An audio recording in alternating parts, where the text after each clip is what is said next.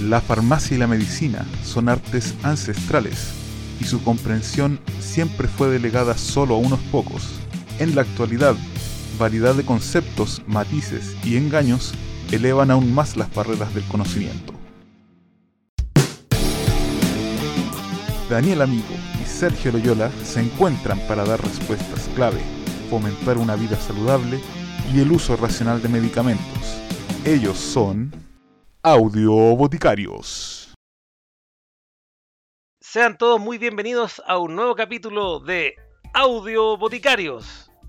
Este capítulo número, bueno, ya no, perdí la cuenta de los números, pero sería el número 5 la segunda temporada. ¿O no, querido Sergio Loyola? Sabéis que hemos estado tan irregulares en los tiempos de, que hemos, hemos ido sacando que yo también perdí la cuenta, la verdad no, no, me acuerdo. Capaz que ya estamos en la cuarta temporada más o menos y, no nos hemos dado cuenta. Pero estamos muy contentos con Sergio porque, eh, bueno, nos han escuchado harta gente, hemos recibido muy buenos comentarios. Entonces le mandamos un saludo a cada una de las personas que nos han estado siguiendo en nuestras redes sociales y compartiendo nuestro podcast. Bueno, pero el día de hoy tenemos un capítulo un tanto doloroso, ¿no, Sergio? Claro. Y para hacer mérito al tema que tenemos hoy, tenemos un nuevo invitado en Audio Boticarios, que es un químico farmacéutico de la Universidad de Chile, diplomado en equivalencia terapéutica y farmacia asistencial de la misma Facultad de Ciencias Químicas y Farmacéuticas, miembro de la Asociación Chilena para el Estudio del Dolor, y actualmente trabaja en el Hospital Clínico San Borja Arriarán, en la unidad de dolor crónico no oncológico. De quien hablo no es nada más ni nada menos que de Matías Allendez. Hola Mati, bienvenido. Muchas gracias Daniel y Sergio, la verdad es que estoy muy contento de poder participar con ustedes en este podcast. Eh, eh, cuando lo conocí eh, vimos un potencial, ¿cierto?, de poder llegar a las personas para eh, poder informar sobre distintas patologías, distintas, distintos temas relacionados al mundo farmacéutico, así que la verdad muy contento de poder participar con ustedes y esperemos que este, este capítulo sea un, un gran aporte para todo ello. Así que chicos, muchas gracias Matías. Nos preparamos para un doloroso pero entretenido episodio de Audio, Audio Boticarios. En Chile, alrededor de 5 millones de personas viven con dolor crónico, una enfermedad difícil de detectar y que golpea además la estabilidad emocional, laboral y familiar de quienes lo padecen. 50 million. That's how many people in the U.S. suffer from chronic pain. Many turn to opioid painkillers for relief. Aunque en ocasiones no hay una causa clara de origen para este dolor crónico, existen algunas patologías que pueden desencadenarlo. Es posible quitar la atención del dolor y por lo tanto reducir el espacio que ocupan nuestras vidas. ¿Cómo conseguirlo? Puedes hacerlo a través de técnicas de respiración y manejo de la atención. Yo me siento bien, gracias a Dios. Me siento bien y igual el dolor siempre está porque es un dolor crónico. Como ya se habrán, habrán, notado y como lo dijimos al comienzo, este capítulo va a tratar sobre el dolor, pero principalmente el dolor crónico. Por algo tenemos a Matías que es experto en la materia. Pero todos, todos en, algún momento de la vida hemos sentido dolor. El dolor se presenta como una señal de nuestro organismo que puede ser buena o puede ser mala. Y que nos ayuda para ir determinando o conociendo que algo en nuestro organismo no está bien y este nos quiere avisar de alguna u otra manera dónde o qué parte se podría localizar, si es que es localizado, o qué es lo que podría, que algo que algo no está funcionando bien. En Chile, 3 de cada 10 personas sienten algún, tipo de dolor que es duradero. Y de esos, 8 de cada 10 sienten un dolor que es considerado severo a moderado. Entonces, para poder introducir al tema, tenemos que partir por lo más básico. Y aquí le preguntamos a nuestro querido Matías si nos puede comentar qué es el dolor. Bueno, muchas gracias Daniel. Eh, y la verdad es que la definición de dolor Afortunadamente, eh, nosotros nos regimos por la IASP. La IASP es la, eh, el estudio internacional, eh, la Asociación Internacional para el Estudio del Dolor, y hace 40 años que no se modificaba esta definición. Por lo tanto, este año pandémico, la verdad es que tuvo algo positivo, y es que hizo una nueva definición de dolor. complejizándola un poco, pero también esto nos permite abarcar un poco y darle una mayor importancia y relevancia al dolor. El dolor en general es una experiencia y eso es súper importante. Es una experiencia que va a tener sensación y emoción, principalmente desagradable en las personas. Y esto es súper clave, ya que puede estar asociada o que simplemente se asemeja a un daño tisular, eso quiere decir a un daño en nuestro cuerpo, que además puede ser real o potencial. Vale decir, puede ser una, por ejemplo, una herida directa o puede ser un daño a algún órgano interno. Y eso complejiza bastante, ¿verdad?, eh, el, entender y cómo afrontamos este dolor. Por lo tanto, eh, esta asociación internacional definió ciertos puntos eh, para poder comprender esto, porque la verdad es que a simple, a simple vista es un poco complejo. Muchas veces las personas que padecen de dolor es muy difícil transmitirlo y definirlo, y los equipos que trabajan diagnosticando y tratándolo también va complejizando el diagnóstico. Y en general, muy importante para todas las personas que padecen de este dolor es la experiencia personal, ¿ya? ya que el dolor no solo va a atacar una parte física de nuestro cuerpo, sino que también va a tener distintas, eh, distintos factores involucrados, desde lo biológico, lo psicológico y lo social, que es muy importante en las personas que padecen de dolor y sobre todo dolor crónico. Por otro lado, también es importante mencionar que este dolor, ¿verdad? No va a estar solamente asociado a a la transmisión nerviosa, sino que hay otros complejos, ¿verdad?, que pueden estar involucrados. La experiencia de vida es muy importante en, las personas que padecen de dolor y eso es, algo que no podemos, eh, no podemos dejar de lado. También es muy importante respetar esta historia de vida de la persona con dolor, respetar el informe que menciona esta, la Asociación Internacional para el Estudio del Dolor. También es muy importante comprender que eh, la persona, si bien puede sufrir, sufrir perdón, eh, una, una, al tener dolor crónico, una mala adaptación de su función, también puede tener eh, afectada su, su, aspecto psicológico, su salud mental, ¿verdad? Su bienestar social, lo cual son componentes claves, como vamos a ir viendo en el desarrollo de este capítulo, para tratar de abordar el dolor crónico. Y por último, esta nueva definición también menciona que incluso un, animal no humano, así lo define, puede experimentar dolor. O sea, es decir, que la incapacidad para comunicarse, vale decir, eh, por ejemplo, entre los animales u otros seres vivos, no va a determinar que no pueda manifestar dolor. Por lo tanto, si uno lo, ve a grandes rasgos, es bastante complejo el fenómeno doloroso. Pero el dolor en, síntesis, ¿verdad?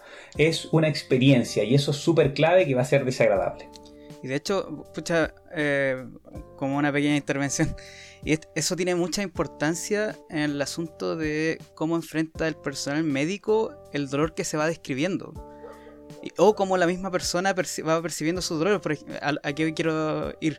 Uno muchas veces sabe reconocer el tipo de dolor que va teniendo las personas que ya sufrieron cálculos eh, renales, por ejemplo, saben reconocer el dolor de cálculo renal. Una persona que tuvo, eh, que tiene jaquecas, eh, sabe reconocer el tipo de jaqueca con, el tiempo. Ahora, igual la, jaqueca es un poco complicado, pero, o, bueno, cuando lo que más me pasa a mí es que yo sé reconocer el dolor de la resaca también.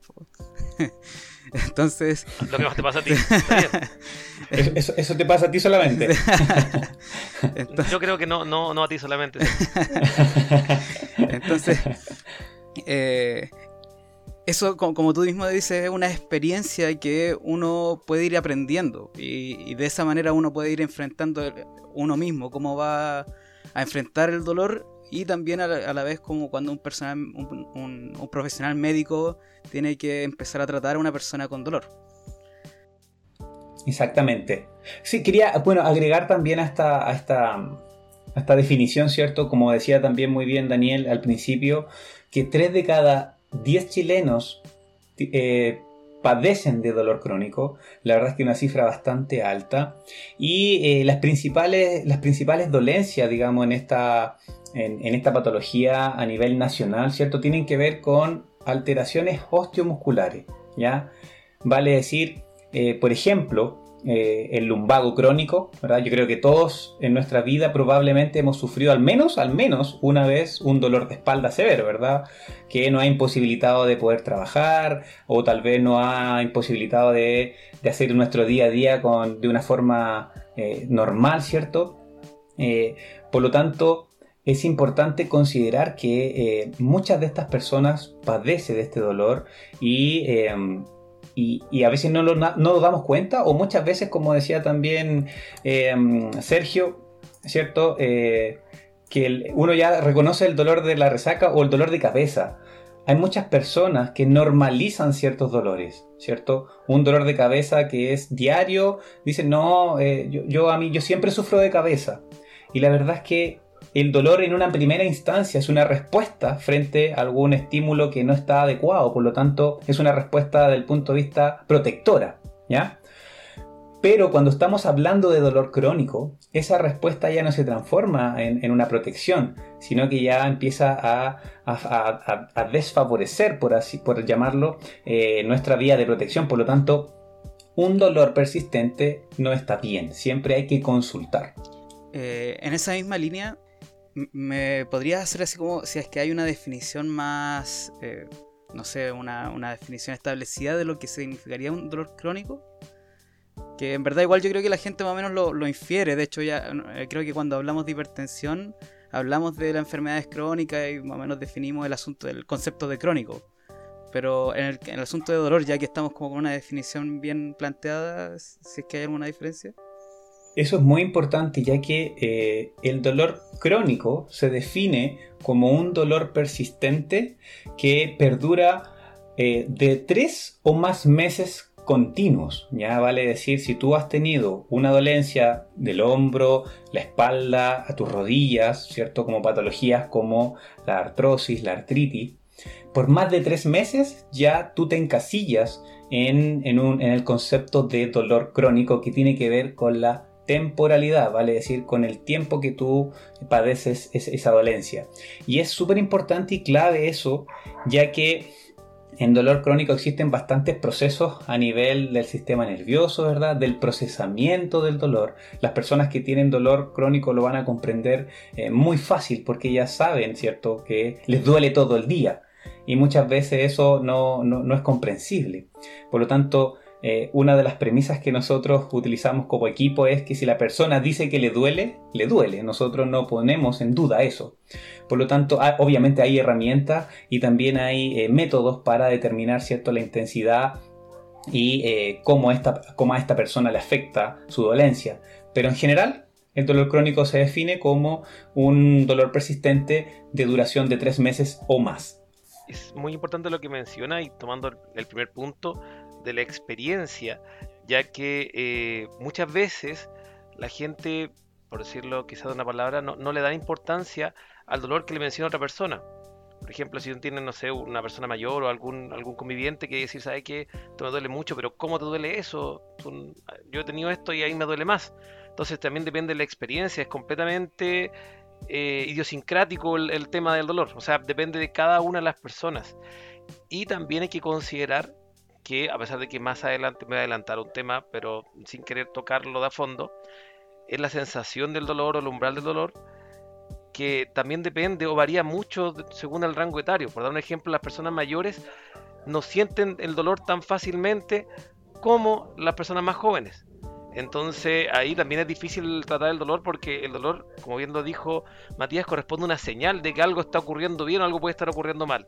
Y si esa señal falla, es difícil pesquisarlo, o si lo pesquisan es porque ya está muy avanzado.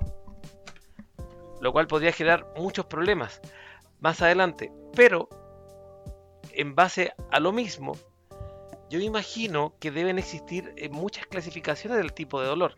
Y no sé si te gustaría comentarnos, Matías, cuáles serían estas clasificaciones eh, en cuanto a los tipos de dolor que pueden aparecer o que pueden sufrir las personas. Así es, así es, Daniel. En general, bueno, hay, hay distintos tipos de, eh, o de o formas de cómo clasificar el dolor.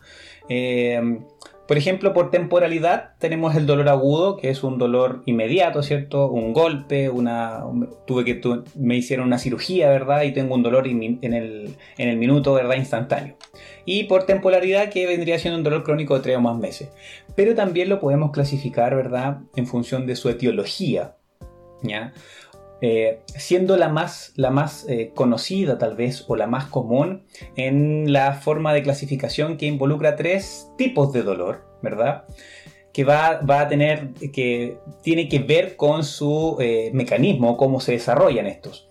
Principalmente tenemos el dolor nociceptivo, ¿verdad? Tenemos el conocido dolor neuropático, que hoy en día también se asocia mucho a distintas patologías como por ejemplo la fibromialgia y el dolor mixto. ¿ya?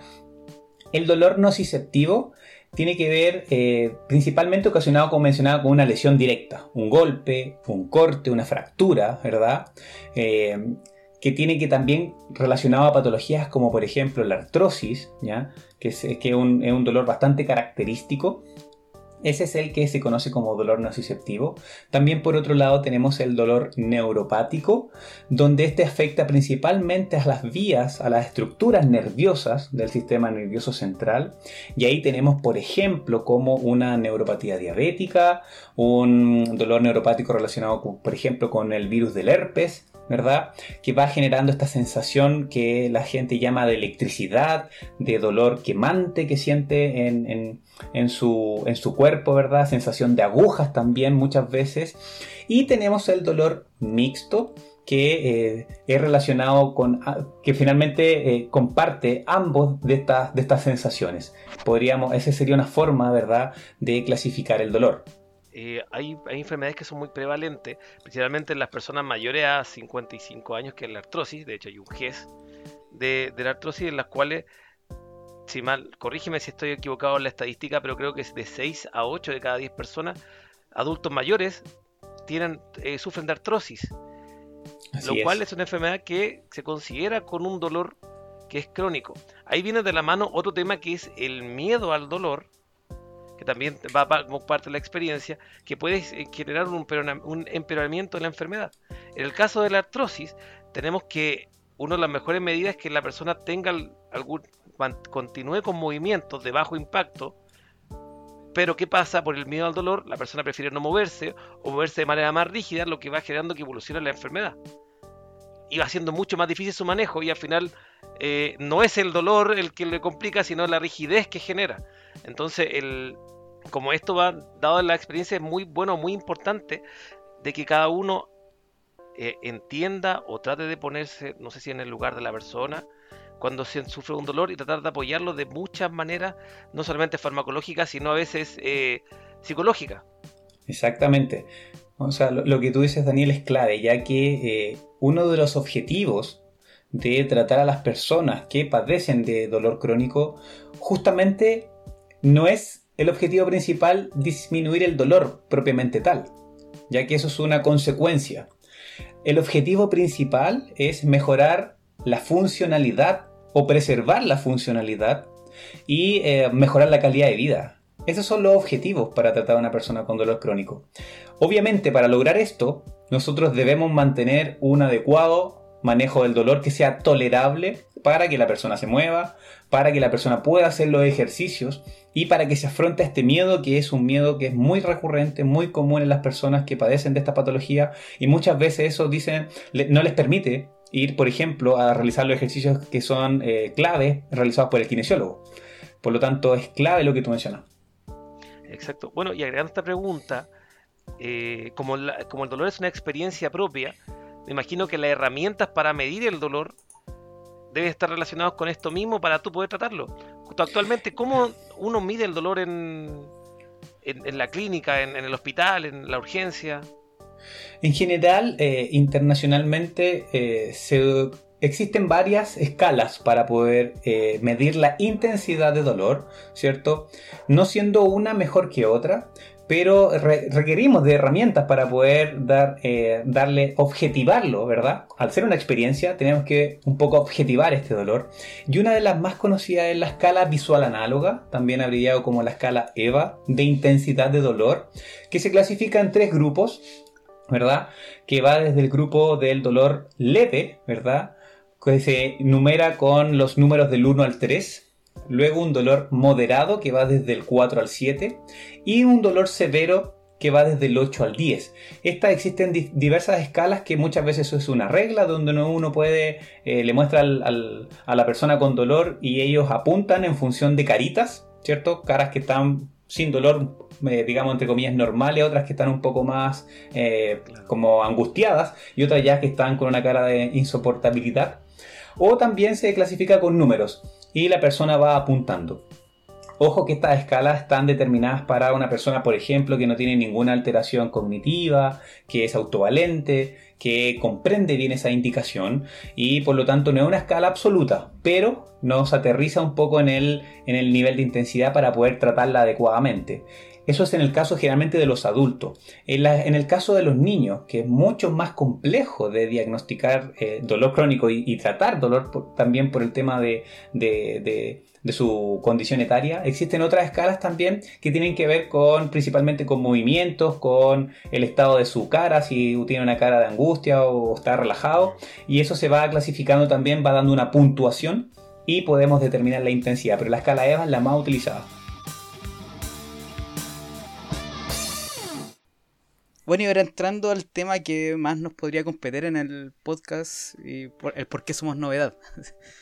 Eh, me gustaría preguntarte sobre los, eh, las terapias farmacológicas que se dan para el tratamiento del dolor, cuáles son las precauciones, cuáles son, qué es lo que uno puede esperar eh, cuando tiene una enfermedad con un dolor crónico a que le den al final.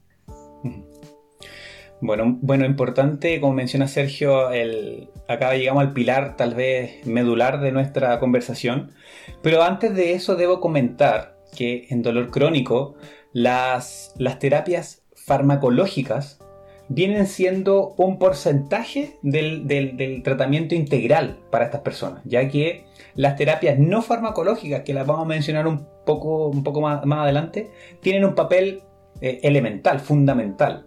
Por lo tanto, los medicamentos, al tener un estrecho protagonismo, tiene que ser utilizado de la forma correcta, con un uso racional de ellos y siempre, siempre indicados por el equipo tratante.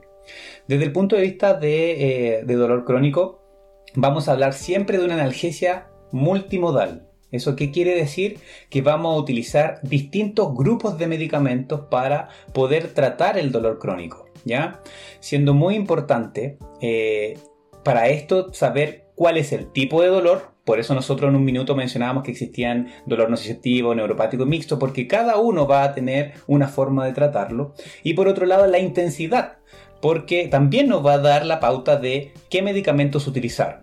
En general, para tratar las patologías dolorosas, ¿cierto? Existe la escalera analgésica de la Organización Mundial de la Salud que nos da recomendaciones con qué grupos de medicamentos comenzar en función de la intensidad. Cuando hablamos de un dolor leve, de intensidad 1 a 3, siempre comenzamos con los grupos muy conocidos por la población chilena, que es el mítico paracetamol.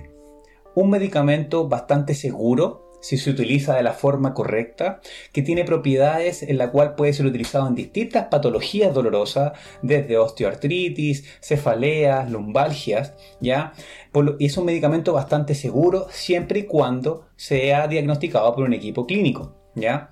A este medicamento que es la base del tratamiento doloroso, se acoplan o se adhieren medicamentos cuando ya estamos en una intensidad un poco más elevada, que son los llamados AINES, los analgésicos antiinflamatorios no esteroideos. En este grupo de medicamentos encontramos los eh, medicamentos principalmente antiinflamatorios, como lo son el ibuprofeno, el ketoprofeno, el meloxicam, el ketorolaco y eh, distintas variantes de estos medicamentos, que en Chile tenemos muchos y lamentablemente el uso excesivo de estos medicamentos puede generar consecuencias. Por ejemplo, eh, si bien el paracetamol es bastante seguro en personas que está indicado por el equipo clínico podría generar alteraciones gastrointestinales, podría generar alteraciones hepáticas si no se utiliza de la forma correcta o si se mezcla con otros productos como el alcohol, por ejemplo, ya que no van a ser favorables. En el caso de los AINES, ¿cierto? estos analgésicos antiinflamatorios como el ibuprofeno, el ketoprofeno, podemos tener ¿verdad? riesgo de eh, alteraciones hemorrágicas, ¿verdad? úlceras en nuestro, en nuestro organismo, alteraciones a los riñones, alteraciones renales, eso es súper importante, alteraciones cardiovasculares también. Por lo tanto, son medicamentos que utilizados en la dosis correcta, por el tiempo correcto generan beneficio, pero cuando hacemos un mal uso de estos medicamentos podemos tener consecuencias bastante graves. Eh, me ha tocado lamentablemente eh, conversar con personas que utilizan estos AINES, ¿verdad? Como el ibuprofeno o el ketoprofeno, que son los más conocidos, por meses un mes completo. Y eso la verdad es que el riesgo de que eso genere una úlcera o alguna alteración cardiovascular es altísimo. Para eso hay distintos grupos de eh, clasificaciones de estos AINE y por eso es súper importante que el equipo clínico sea quien lo indica ya que le hace exámenes para determinar que esa persona es apta para recibirlo. ¿ya? Por lo tanto, ningún medicamento es inofensivo. Por otro lado, ya cuando estamos hablando de un dolor eh, de intensidad moderada, ¿verdad?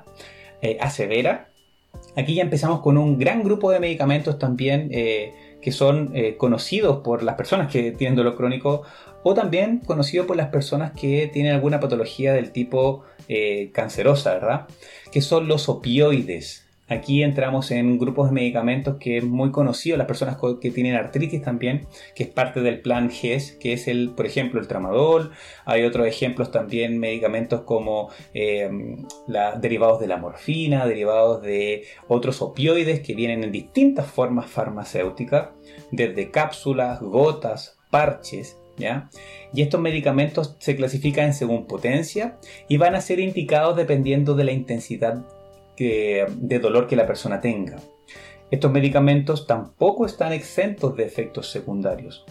Para tratar el dolor son buenísimos si se hacen de la forma segura y adecuada, pero si se, mal utilizan, digamos, podemos generar eh, alteraciones eh, desde el punto de vista de la somnolencia, podemos tener en las personas constipación, ¿ya? que la constipación es en general cuando se enlentece el tracto gastrointestinal, vale decir, eh, tenemos problemas para evacuar, ¿verdad? Eh, también podemos generar hipotensión, esto nos puede generar caídas en las personas adultas mayores, por lo tanto debemos tener precaución al utilizarlos y por eso son medicamentos que siempre deben ser indicados por el equipo y nunca recomendarlos a otra persona y tampoco nunca eh, generar un, cambio en la dosis prescrita. ¿ya? Y un tercer grupo de medicamentos asociados a los que ya mencioné son los que se conocen como los coadyuvantes. ¿Qué significa coadyuvante en terapia dolorosa? Significa que son medicamentos que no son analgésicos, pero que generan una, una sinergia o un beneficio en las personas que padecen de dolor crónico. Y aquí tenemos un grupo eh, muy potente como son algunos antidepresivos, ¿verdad? Como la como venlafaxina, también tenemos algunos medicamentos que son eh, que se utilizan también para tratar ciertos dolores de carácter neuropático, ¿verdad? Como por ejemplo la pregabalina o la gabapentina, ¿verdad? Estos son solo por nombrar algunos, pero existen muchos más y, lo importante de estos medicamentos es que, no siendo analgésicos, como mencionaba, favorecen ¿verdad? Eh, la potenciación de los otros medicamentos. Eso quiere decir que pueden ser utilizados, podemos utilizar en un esquema para tratar el dolor dependiendo de las características. Por ejemplo, como base el paracetamol, se puede agregar un analgésico opioide y además agregar un coadyuvante. Vale decir, podemos tener uno de cada grupo para tratar ese dolor. Ninguno está, eh, digamos, exento de producir efectos secundarios. Por eso es súper importante hacer un seguimiento farmacológico a las personas que van a comenzar a utilizar estos medicamentos, ya que la educación es clave. ¿ya? Es muy importante siempre reforzar cómo se utilizan, cuáles son los efectos secundarios y qué hacer si presento estos efectos secundarios en relación eh, a la notificación de estos efectos adversos al equipo clínico, principalmente al químico farmacéutico. Es súper importante todo esto que estás diciendo de, haber separado por grupos eh, farmacológicos los distintos medicamentos, porque eso le da a las personas que nos puedan estar escuchando eh, una orientación de eh, cómo puede llegar a ser su tratamiento. Como tú mismo dijiste, el paracetamol siempre se usa como base. Y muchas veces se, se acopla a otros medicamentos eh, por lo que no es de extrañar que haya eh, que, una persona tenga más de algún medicamento y, paracetamol, por ejemplo, con algún AINE. Eh, ahora sí, quizá podría ser para, para poner algún, tener alguna sospecha de algún problema cuando uno tiene, por ejemplo, dos AINES. Si es que a una persona le dan, por ejemplo, ketorolaco y, eh, Meloxicam, que los dos son AINES, ahí uno sí podría empezar a pensar de que hay algún tipo de problema. Eso le, podría indicar a, la persona que, lo está tomando que quizá debería preguntarlo con el farmacéutico o con el médico que le prescribió. Lo, que tú dices, Sergio, es pero clave. La verdad es que una de las recomendaciones ya archi estudiadas y recomendadas por consenso de expertos es nunca mezclar dos AINES. Nunca, jamás. O la persona no puede tomar dos AINES porque la probabilidad de generar un, efecto secundario se incrementa o se triplica. Por lo tanto, nunca utilizar dos AINES. Y eso es súper importante. De hecho, en, general en, en, los estudios que se han hecho en Chile en cuanto a la prevalencia, si uno ve el consumo de fármaco o, con qué la gente trata su dolor crónico, en un 70% son AINES. Eso indica que el cómo lo estamos manejando no es la forma adecuada ya que el AINE en general es un medicamento que se utiliza para tratar estadios agudos de dolor. Vale decir, yo tengo mi dolor controlado con mi terapia de base, pero hay momentos del día o por mi patología tengo una exacerbación del dolor y eso eh, me indica tomar algún analgésico antiinflamatorio pero de forma, como lo que se conoce de forma aguda, en forma de crisis o en el famoso SOS. Pero no más que eso. De hecho, un AINE nunca se debe mezclar con otro AINE y la indicación continua en general no debe ser más allá de 5 a 7 días, respetando siempre la dosis eh, máxima tolerada. Exacto, de hecho el, problema de, la, la duplicidad de terapia no solamente se ve con los AINES, sino que se ve con analgésicos simples como el paracetamol. Yo creo que pasó mucho en esta época de pandemia, donde el paracetamol era al parecer el principal medicamento que se podía dar para las molestias del COVID, que había muchas personas mayores, y me tocó verlo cuando estuve trabajando en CEFAM, en atención primaria, que había muchos pacientes que le daban la indicación de paracetamol, pero ya tomaban paracetamol por su terapia de base. Entonces había, existía duplicidad de terapia en la cual no era necesario y ahí muy importante siempre, eh, lo pongo desde los dos puntos de vista, tanto como usuario o paciente, indicarle al profesional estos son los medicamentos que tomo o ya estoy tomando paracetamol, no me hará mal volver a tomar de nuevo y al mismo profesional indagar en si está tomando o no, dependiendo de la edad. A veces, como, como lo mencioné, cuando son personas mayores, 6 de cada 10 personas mayores sufren artrosis. Entonces, si es que la mayoría está sufriendo artrosis, mejor preguntar y averiguar si están tomando algún analgésico o algún antiinflamatorio antes de poder crear una duplicidad de terapia. Eso también, como tú mencionas, Daniel, es muy importante, exacto. Eh, y, la verdad es que muchas veces eh, en Chile, la verdad es que cultura del medicamento tenemos bien poca. Así que por eso es súper importante este programa, ya que aportamos un poco a, esa, falta de cultura del medicamento. Y, eh, cierto, muchas veces hablamos de marcas. Yo no sé si puedo mencionar marcas acá, pero hay ciertas marcas, ¿verdad? Muy conocidas por la población que, que no la asocian al, al, al, producto, ¿verdad? ¿Cierto? El paracetamol es el genérico, pero hay marcas, ¿verdad? Que también contienen paracetamol, pero la gente no lo asocia al paracetamol. Entonces es súper importante saber todo lo que uno toma y es importante en la entrevista cuando uno va al equipo clínico, sobre todo con el químico farmacéutico obviamente, mencionar todo lo que toma, desde lo que compra, desde lo que fue indicado por el médico, desde lo que fue adquirido por ellos mismos. La verdad es que nosotros como farmacéuticos siempre vamos a estar, eh, la idea es generar ese vínculo con las personas para que nos puedan, nos puedan entregar toda la información, ya que con eso nosotros podemos rescatar eh, la terapia finalmente adecuada y segura para ese paciente. Exacto, bueno, no podemos mencionar, bueno, no sé si podemos o no podemos mencionar marcas, la verdad. Espero que si las mencionamos no, nos paguen. Eh, o no nos demanden, sí, porque... No nos demanden. te imaginas la primera opción. Sacarte la frase así, no tomes Tapsin. Claro. ¿Cómo que? Dijiste Tapsin. sí, Mark, sí hemos dicho marcas. Eh, pero por ejemplo, ese de, de hecho el Tapsin es un, es un buen ejemplo por el asunto de que tiene paracetamol. Entonces personas que eh, tienen con una, una terapia eh, crónica de paracetamol y que Exacto. se resfriaron y están tomando alguna algún antigripal, cualquiera sea en verdad. eh, ahí van a estar duplicando la- la dosis de paracetamol. Me ha tocado ver, por ejemplo, personas que toman paracetamol, toman el paracetamol para la artrosis, además toman Tapsim para el dolor de cabeza y además toman Nastisol porque están resfriados, considerando que ambas, for- ambas formulaciones tienen paracetamol. Por lo tanto, por eso es súper importante, ¿verdad? Eh, educar. Siempre, siempre, bueno, la, la educación es, la, es la base de todo y la base del uso racional. Y es lo que apelamos nosotros, que eh, siempre se traten de consultar, a veces también indicarle a, a los usuarios pacientes que, que no se queden solamente con que le dijeron tome esto. A veces preguntar también para qué es y para qué se lo están dando. Pasa mucho de que lo- los mismos profesionales médicos a veces se manejan más con nombres de marca. Entonces le, le dicen, te voy a dar un tramal, pero ya está tomando tramadol. O te voy a dar tribal por esta vez, pero está tomando paracetamol y la persona desconoce qué es lo que tiene. También eso es una importancia de que eh, se- quizás se, va, se, ve, se vaya a, ver mejorada en, las nuevas leyes que se está haciendo, como la ley de fármacos 2, que da la obligación de prescribir por nombre genérico para que las personas no se tiendan a confundir entre una marca y un nombre, y un nombre eh, eh, comercial. Por ejemplo, personas pueden creer que que Tapsin y, y paracetamol y panadol son cosas distintas. Y al final son exactamente el mismo medicamento hecho por distintas compañías.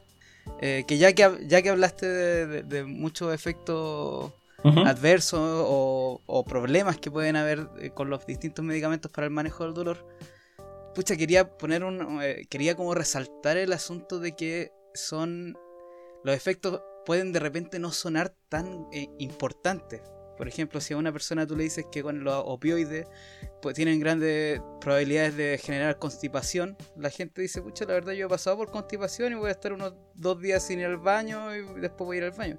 Pero la verdad es que son problemas cuando tú estás ocupando estos medicamentos de manera crónica, porque el dolor es crónico, eh, son problemas que dan, eh, digo, que, que tienen un impacto mucho mayor. Incluso se puede llegar a tener eh, un cuadro así como un fecaloma impactado o impactación fe- fecal, que es cuando ya el- las fecas se, se vuelven prácticamente una roca y eso causa desde problemas mecánicos en el intestino, o sea, puede causar eh, heridas directamente y también problemas a nivel ya más fisiológico de, de tu de, cómo va funcionando el sistema en, en general si al final hay, hay todo un órgano que es el intestino y que no está funcionando Así es, así es, correcto, eso es muy importante. Por eso, Sergio, nosotros cuando se indican eh, opioides, ¿verdad? Eh, en la unidad, eh, cuando van a iniciar los medicamentos opioides, siempre va con un tratamiento eh, para poder prevenir y minimizar estas, estas consecuencias, que generalmente se utilizan por las primeras semanas, mientras se va generando una adaptación del cuerpo y la persona va tolerando el tratamiento. Pero eso es súper importante, por eso estos medicamentos deben ser siempre prescritos por el equipo. Bueno, también es importante y un, un riesgo que, que quizás no, no tomamos es que el pensar en una terapia analgésica crónica, o sea, usar un- algo para tratar el dolor crónico, puede traer, me imagino que puede traer otras complicaciones eh, y quizás podríamos comentarlas, principalmente pensando en, lo que nos toca vivir ahora de la pandemia, de que cuando se hablan de los principales signos y síntomas, se habla de la fiebre, el dolor de cabeza, aparte de la dificultad respiratoria. Las personas mayores, de por sí, mayores de 65 años, ya sienten menos dolor y hacen fiebre a menor temperatura. Si una persona está tomando paracetamol todos los días, probablemente no sienta ni el dolor de cabeza y probablemente la fiebre sea más disminuida. Imagino uno con, y esto debe ser uno de los tantos eh, riesgos que debe ser estar inhibiendo o apagando la señalización del dolor todos los días, que probablemente otras cosas se podrían ver eh, ocultan. No sé si que tiene algo más dentro de tu experiencia, Matías, que hayas visto algún caso así. Mira, la verdad, para ser sincero, no, no, no, en la práctica no lo hemos visto, eh, yo al menos, eh, pero con lo que tú dices tiene mucho sentido y la verdad es que podría ser que esta toma continua de analgésicos, ¿verdad? eh, estamos hablando, si nos ponemos ya en el contexto COVID, eh, podría enmascarar otros síntomas.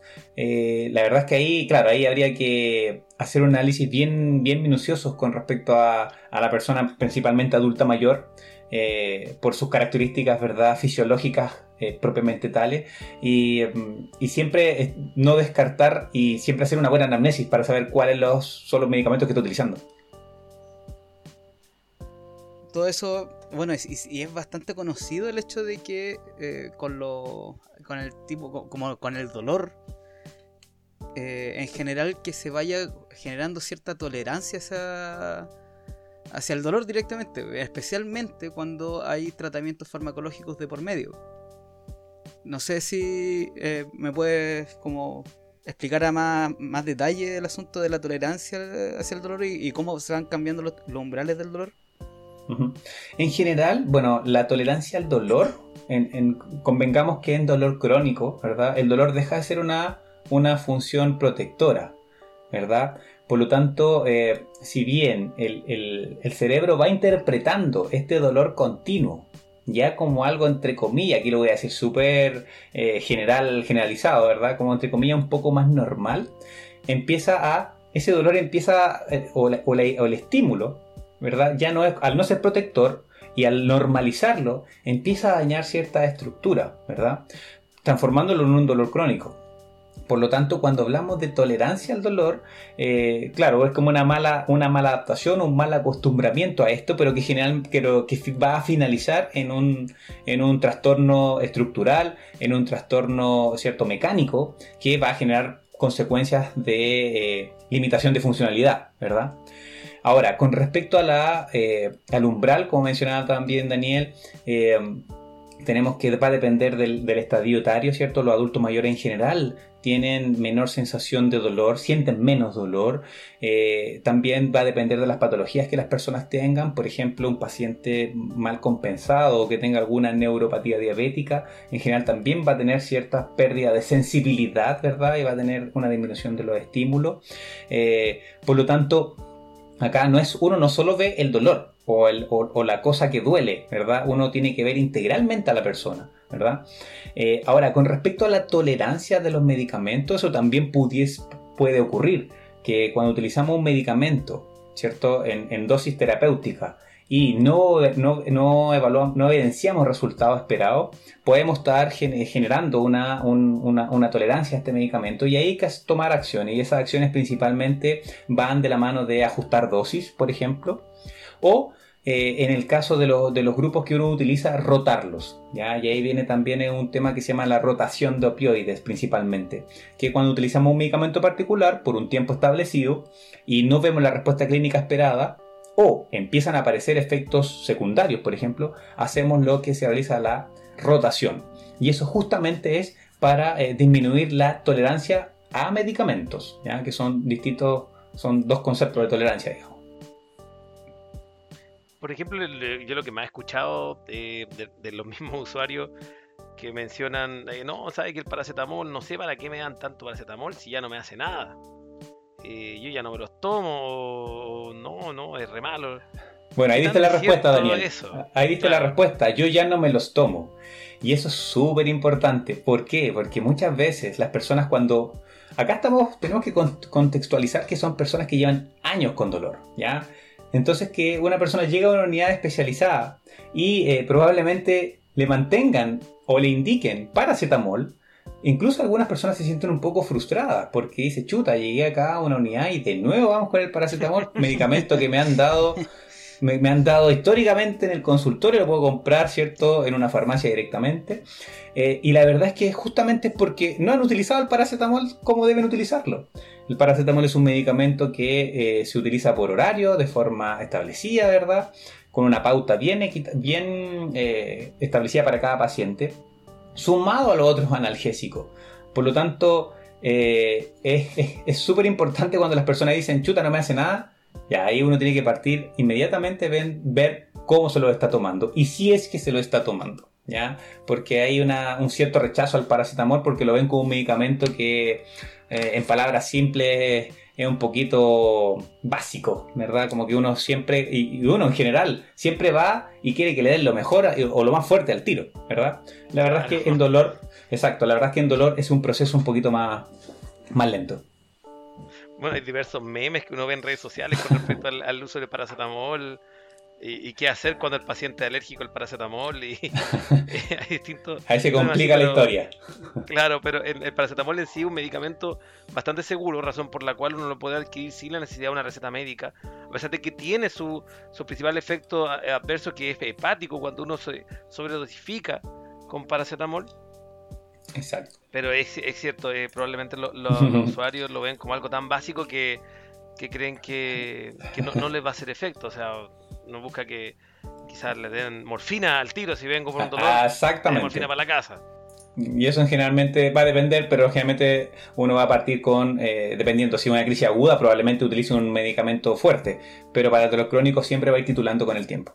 Y, y eh, justo que nombraste la morfina, que es un opioide, eh, justamente los opioides sí tienen una cuestión de tolerancia, que, se generan tolerancia con el tiempo. Entonces, esos son medicamentos que si bien son súper fuertes, son súper efectivos contra el dolor, son medicamentos que, uno trata de evitar eh, lo más posible por el asunto de la tolerancia al, fármaco. Y, la dependencia. que, va de la mano en todo caso. Y eso es súper importante, es como para consensuar eh, la tolerancia y la dependencia son riesgos relacionados a los opioides, pero también la evidencia, los estudios muestran que un, tratamiento eh, indicado en dosis correctas, ¿verdad? Para la persona correcta, ¿ya? Porque no todas las personas van a utilizar opioides fuertes, porque eso depende de múltiples factores, eh, en general son bastante seguros. Y la verdad es que con respecto a la tolerancia y la dependencia. y, la verdad es que los efectos secundarios son también manejables versus eh, el no tratar el dolor. Por lo tanto, con respecto a los opioides hay que un poco, eh, no, es, no, es, no es promover su uso, sino que es promover el uso racional de estos medicamentos. Cuando estamos frente a una persona con esa dolencia, utilizarlos cuando corresponda. Por eso es tan importante el concepto del uso racional. Exactamente. Y el uso racional va para, va para ambos lados. O sea, si tengo paracetamol de base y me dicen use tramadol SOS, tengo que saber usarlo SOS. Lo que pasa con la gente es que a veces toma solamente el paracetamol y no se atreve a usar el otro medicamento. SOS. Así es, exactamente. Claro. O sea, tienen que usarlo según la indicación del, profesional. Exactamente. Hoy hay un tema que no pusimos en la pauta, que considero bastante importante, ¿Mm? y recién me acordé, que es el famoso uso de la cannabis, o mejor conocido como la, María Juana, en caso de terapia del dolor aprovechando que estamos hablando de los medicamentos como tal. Porque tiene un efecto farmacológico directo. Claro, o sea, para, efectos prácticos de audioboticarios, cualquier producto natural que realmente haga efecto, en realidad casi todos los que se hablan hacen efecto, vamos a tratarlos como medicamentos. Para que lo entiendan de la, misma manera. Y como medicamentos tienen su efecto benéfico y su efecto adverso. No existe todavía la, la panacea o el medicamento mágico o el producto mágico que por muy natural que pueda ser, uno lo tome y no tenga ningún efecto adverso. Pero ¿qué opinas o qué sabes del tratamiento, el manejo con del dolor con, cannabis? Que muchos pacientes se, automedican con este producto y a veces ni siquiera lo consideran como un medicamento a la hora de, la terapia o la atención. Cuando uno le pregunta qué medicamentos toma o qué productos toma. Bueno, la verdad es que eh, en cannabis eh, no me considero experto, pero Sí hemos eh, eh, eh, estudiado ¿cierto? algunas revisiones sistemáticas que han salido últimamente, ¿verdad? Una de epistemónicos que salió hace, hace un tiempo atrás, en donde ellos fueron categóricos con respecto al uso de la cannabis en muchas patologías, ¿ya? no generando una evidencia robusta. Eso quiere decir para las personas que nos están escuchando, donde cuando ellos hicieron la evidencia hablaban de cannabis en general, ¿ya? Y la cannabis convengamos que tiene una infinidad de subproductos. Ya cuando uno extrae, por ejemplo, el aceite de la cannabis, hay muchos subproductos que eh, podrían tener un efecto beneficioso o no. Ahora, los estudios con respecto al efecto analgésico principalmente se hacen con dos componentes que son súper importantes, que es el tetrahidrocannabidiol y el cannabidiol, ¿ya? que son los componentes activos o los que se han demostrado que tengan mayor eh, beneficio para ciertas patologías. ¿ya? Eh, en general, para los estudios dolorosos se han utilizado, pero el punto es que siempre se han utilizado como coadyuvante. vale decir, como un agregado a la terapia. Por lo tanto, eh, falta evidencia robusta, ¿verdad? Eh, para mencionar que solo los derivados de cannabis como THC o CBD, que es que el cannabidiol, eh, pueden tener un beneficio, digamos, de, gran, de alto impacto en la modificación o en la atenuación del dolor. hay muchas personas que lo utilizan y la verdad es que nosotros tenemos que educarlos porque es algo que se está que, se utiliza, se consume hoy en día. Y hay que también eh, transparentar que muchas de estas de esta forma de consumirlo de las personas comunes es a través de aceites.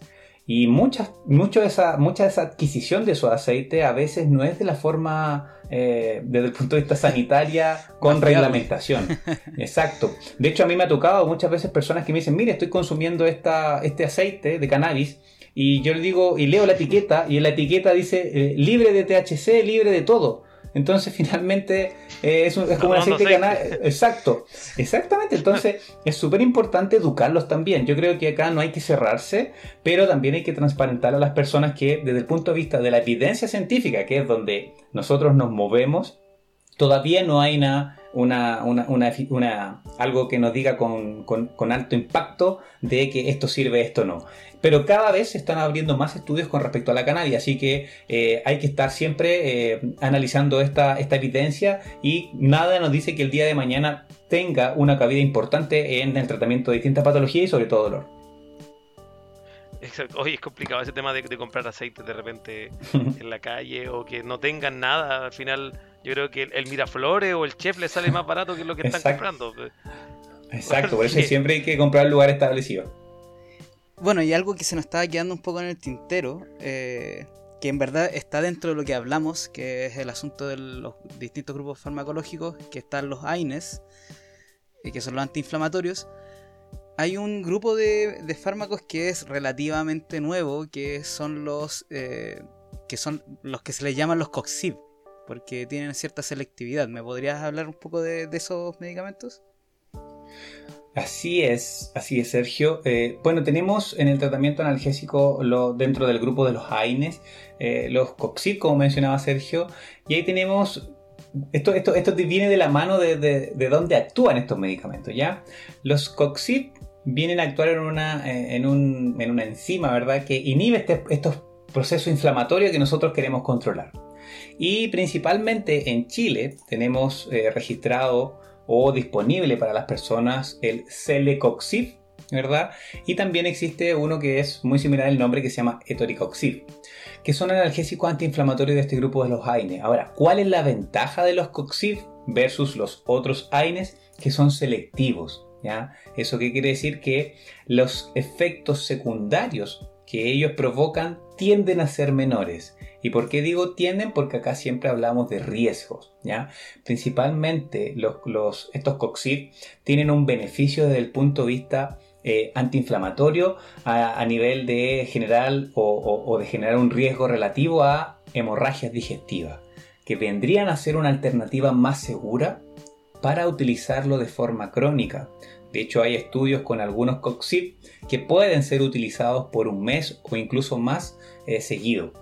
Eso obviamente va a ser siempre de la mano de eh, la indicación del médico, pero son medicamentos del punto de vista más seguido, ya perdón, más seguros, ya que son selectivos. Eh, eso no quiere decir que, que, no tenga ningún efecto secundario, ya que también los tienen, solo que el riesgo es disminuido versus los otros AINES.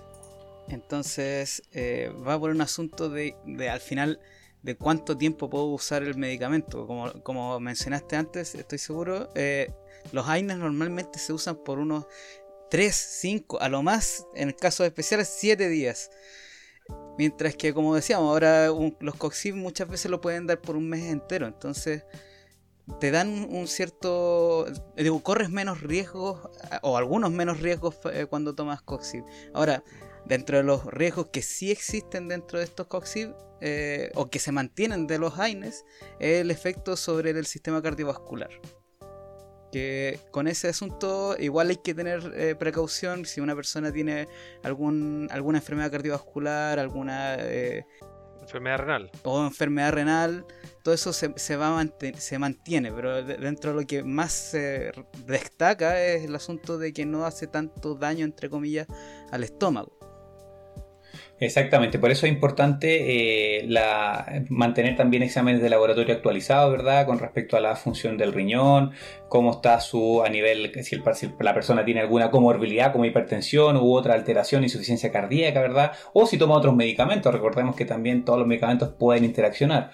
Por lo tanto, es una alternativa que nos brinda un poco más de seguridad. Pero acá siempre hay que eh, valorar el, riesgo-beneficio, siempre dar la terapia más adecuada y a la persona eh, específica.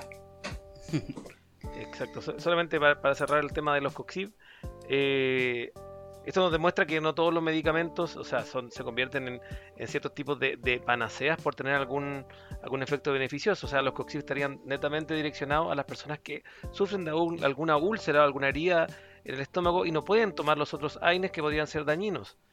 Ahora esto realmente genera el error de que piensen de que pudiesen aumentar la potencia por sobre otros AINES y a veces preferirlo en terapias o momentos en los cuales no son necesarios.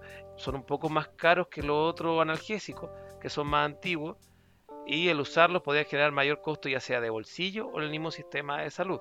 Entonces, lo ideal es solamente ocuparlo en personas que tengan un riesgo cardiovascular bajo y que al mismo tiempo presenten alguna úlcera o, algún problema gástrico o gastrointestinal que podría impedir que use otro tipo de, de AINES.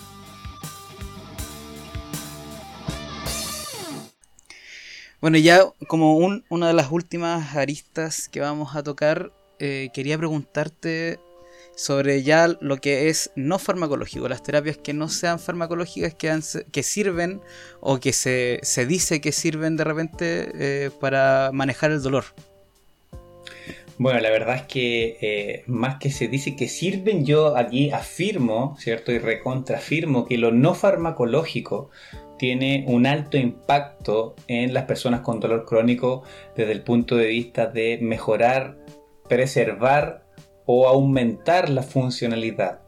Y es aquí donde el equipo, eh, digamos, de kinesiología, de terapia ocupacional cumplen un rol fundamental, ya que eh, los ejercicios que ellos generan, ¿verdad? En las personas con dolor crónico mantienen esta, esta actividad física, esta actividad mecánica, la cual nos permite eh, generar, eh, preservar esta funcionalidad. Y aquí nos encontramos también con otras terapias, como por ejemplo eh, la meditación, el mindfulness, ¿verdad? La hidroterapia, que en personas adultas mayores con dificultad de movimiento genera un beneficio, pero muy, muy importante. Eh, hay otras, hay otra, esto es lo que tiene evidencia, ¿verdad? Como la acupuntura también funciona bastante para mantener algunas crisis dolorosas. Eh, hay otros, otras, otras terapias alternativas como el yoga, eh, en donde se ha visto beneficio. El problema es que muchas veces estas terapias no farmacológicas no sustentan de la evidencia propiamente tal para hacer una recomendación fuerte. Pero en la práctica lo que se ha visto es que eh, de todas maneras, como nosotros les comentamos a los pacientes, todo suma. Y acá eh, lo que es la actividad física va a ser siempre el pilar elemental. Luego viene también, es súper importante como terapia no farmacológica, eh, lo que aporta el equipo de salud mental. Y aquí viene todo lo que, la estrategia que genera las terapias que ellos elaboran, Principalmente hay una terapia que lleva el nombre de la terapia cognitivo-conductual, que va ayudando a esta persona a eh, enfrentar, a moldear y a tratar su dolor crónico. Recordemos que el dolor crónico, como mencioné al principio, tiene mucho componente salud mental. Eh, no solo el dolor físico, también el dolor psicológico que me genera, el dolor espiritual que me genera. Porque pongámonos en el caso de una persona que eh, tuvo un, Del día de la mañana le diagnostican, por ejemplo, una artrosis severa. Estoy exagerando, pero... Y eso le imposibilita, por ejemplo, caminar. Y esa persona se dedicaba en su trabajo a... Eh, era, era, por ejemplo, era una persona que vendía seguros. Estoy inventando. esa persona ya no va a poder realizar su trabajo de la forma de la que estaba haciendo. Por lo tanto, eso le genera un cambio en su estilo de vida. Eso le genera una frustración. Y eso va desencadenando eh, una seguidilla de acciones que va eh, deteriorando su calidad de vida. Y es por eso que el equipo salud mental es clave. Muchas veces antes que cualquier otro, otro, otro equipo para poder tratar el dolor crónico. Así que las terapias no farmacológicas acá cumplen más del 50% del el éxito para tratar a una persona con dolor crónico. Algo que yo considero súper importante eh, con el asunto del dolor es que eh, el dolor, incluso eh, tengo entendido por lo que he leído, que el efecto placebo de muchas cosas de, muchas prácticas, o, el efecto de un placebo incluso solamente establecido, eh, tiene un mayor impacto cuando se trata de dolor que de otras cosas. Por ejemplo, cuando uno ocupa un placebo para ver cuál es el efecto para la hipertensión, baja casi nulamente la presión, pero cuando se trata de dolor, un placebo incluso se, se ve algo más o menos significativo y eso va mucho que ver con la psicología. Exacto, de hecho hoy en día lo más difícil en relación a los medicamentos es como, en palabras simples, ganarle al placebo. La verdad es que, y en cuanto al analgésico, eh, la potencia es relativa, eh, los resultados también son súper eh, subjetivos, o sea, no tenemos un medicamento, ojalá existiera el, el, analgésico ideal, que tú estás con un dolor de intensidad 10 y te lo dejan cero en 10 minutos, no, eso no existe. Y para llegar a eso, la verdad es que, como, como tú bien dices, muchas de estas terapias no es que funcionen como placebo, sino que aportan, ¿verdad? Eh, esa, esa, ese pilar o esa base que el medicamento no lo hace, ¿verdad? Mucha, y, también, para los que nos escuchan, muchas personas llegan a estas unidades con el único objetivo de que les den un medicamento que les cure el dolor y que no tengan más dolor. Y acá nosotros la verdad es que somos bastante sinceros y eso es bastante difícil, donde en algunas personas probablemente se, logre disminuir la intensidad, pero en general, eh, la persona con dolor crónico va a ser una persona que va a tener que generar un cambio en su adaptación de vida para poder eh, eh, conllevar, ¿cierto? Convivir con este dolor, pero con una buena calidad de vida y con una buena funcionalidad. Esos son los puntos clave como lo que decíamos en el capítulo de terapias alternativas, que, son cosas no convencionales. Pucha, las terapias alternativas, en especial eh, yo creo que enfocado en lo que es el dolor, mientras estés seguro de que no te vaya a hacer ningún daño, yo creo que siempre te va a poder ayudar. Y esa es una cuestión que al menos yo personalmente siempre digo, porque uno de repente no, no tiene, en especial las terapias alternativas, uno no tiene por qué saber muchas veces. Entonces, solamente estar seguro de que no te va a hacer algún otro daño o, pueda interactuar con tu terapia de base. Y si tú sientes que, quieres probar algo para, mejorar el asunto del dolor, no, no hay que limitarse tanto en ese sentido. Claro, o sea, yo creo que uno como profesional de la salud que trabaja en un equipo, ¿cierto? Como todos nosotros, lo importante es justamente dar esa recomendación y educar, ¿cierto? Y dar los pros y los contras y lo que dice la evidencia también. Pero uno no cerrarse a nada, porque acá muchas cosas de repente, la medicina no es absoluta. Así que tenemos que también tener ese espacio a, la respuesta, a la respuesta, digamos, de cada persona. Bueno, eh, considerando principalmente de que el objetivo de la terapia analgésica más que eliminar el dolor es que la persona pueda conseguir una buena calidad de vida. Y también considerando que existen no solamente medicamentos, sino que también hay terapias alternativas basadas principalmente en el tema psicológico, ya que el dolor es parte de una, es definido como una experiencia propia de cada persona. Yo creo que la pregunta que se hacen todos es si es que esto en algún momento se va a pasar, tiene cura, tiene fin, porque hoy en día tenemos también el tema eh, y esta distorsión de la salud pública, que se conoce como el proceso de la medicamentalización, en la cual tú crees que necesitas un medicamento porque tu estado basal es muy malo y si no tienes un medicamento nunca va a pasar. Entonces, eh, la gente pone demasiada esperanza en esto, cree que tomándolo se va a pasar, cree, algunos creen que no, que los medicamentos son dañinos, los dejo de tomar, pero a veces empeora la condición. Entonces todo depende obviamente del uso racional, o sea, de que sea el paciente indicado, la dosis indicada por el tiempo indicado eh, al menor costo posible, creo que se me quedó uno. Pero yo creo que la pregunta que se hacen todos los auditores y, especialmente aquellos que tienen padecen o conocen a alguien que tiene dolor crónico, si esto en algún momento se cura, se pasa. Eh, no sé si nos podrías comentar sobre eso, Matías. Bueno, difícil, difícil respuesta para una pregunta compleja. La verdad es que eh, el dolor crónico como, como condición, ¿ya? como condición crónica, eh, nosotros, cura, yo no soy el indicado para decir si la tiene o no la tiene, ya que eso falta mucha evidencia. Hoy, más que hablar de una cura del dolor, nosotros hablamos de alcanzar metas, ¿ya? Y esas metas tienen que ser eh, en conjunto con la persona. Vale decir, si hoy no puedo caminar, por ejemplo, la meta de aquí al mediano plazo, a tres meses, es que uno pueda caminar, ¿cierto? Cierta cantidad de pasos, eh, cierta cantidad de, de, de, minutos al día, por ejemplo. Y eso va generando una evolución en cuanto a la nueva adaptación a esta calidad de vida. O, por ejemplo, si una persona hoy no puede cocinar por su dolencia en sus manos, por ejemplo, con la ayuda de las adaptaciones que se generan en terapia ocupacional, más la ayuda del kinesiólogo, más la ayuda de los medicamentos, es que esa persona pueda volver a cocinar. Entonces, cura propiamente tal no va a haber, ya que es una alteración a nivel del sistema nervioso que es compleja de revertir. Probablemente el día de mañana existan ciertos nuevos fármacos eh, o, nuevas condiciones que nos permitan prevenir esta condición. Yo creo que más que la cura, ahora me, llega a cierto ataque artístico, muy importante es, Daniel y Sergio, es la prevención, ¿ya? La prevención del dolor crónico.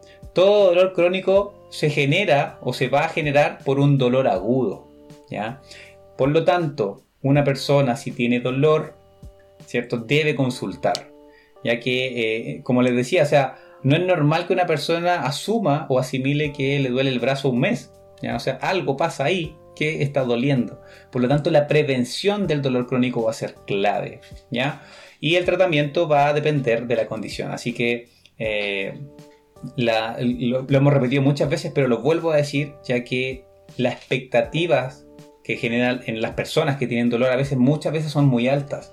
Y nosotros la verdad es que tenemos que ser bastante sinceros, pero, eh, pero también vamos tienen que comprender las personas que trabajamos en esto que vamos a hacer todos los esfuerzos posibles para mejorar ¿cierto? Eh, la funcionalidad y eh, que tenga una buena calidad de vida.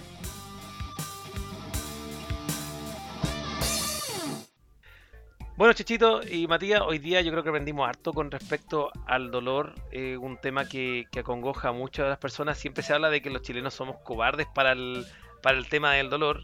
Y aquí no se trata de un tema de, ser cobarde, de aguantar mucho, aguantar poco. Se trata de un tema de darse cuenta que el dolor es un mensaje que nos envía nuestro cuerpo para avisar que algo no anda bien o nosotros como, como esperábamos o no. También es eh, una manera de enviar otros tipos de mensajes yo me acuerdo de un capítulo de Doctor House de una persona que no sentía dolor y tenía que cronometrarse para poder ir al baño, porque no el cuerpo tenía, tenía un problema a nivel de mensajero, entonces no sentía ningún tipo de, manifestación en ese aspecto. Entonces el dolor eh, no siempre es malo, solamente hay que saber reconocerlo y no apagarlo. Cuando no es, no es cuando no se tiene que apagar. Pero esto, Matías, no sé si algunas palabras de cierre, algún consejo a nuestros auditores con respecto, haciendo una especie de resumen también de todo lo que aprendimos hoy día. Bueno, en general, primero que todo agradecerle a ustedes por esta, este espacio. Creo que espero que llegue a muchas personas este, esta, esta conversación.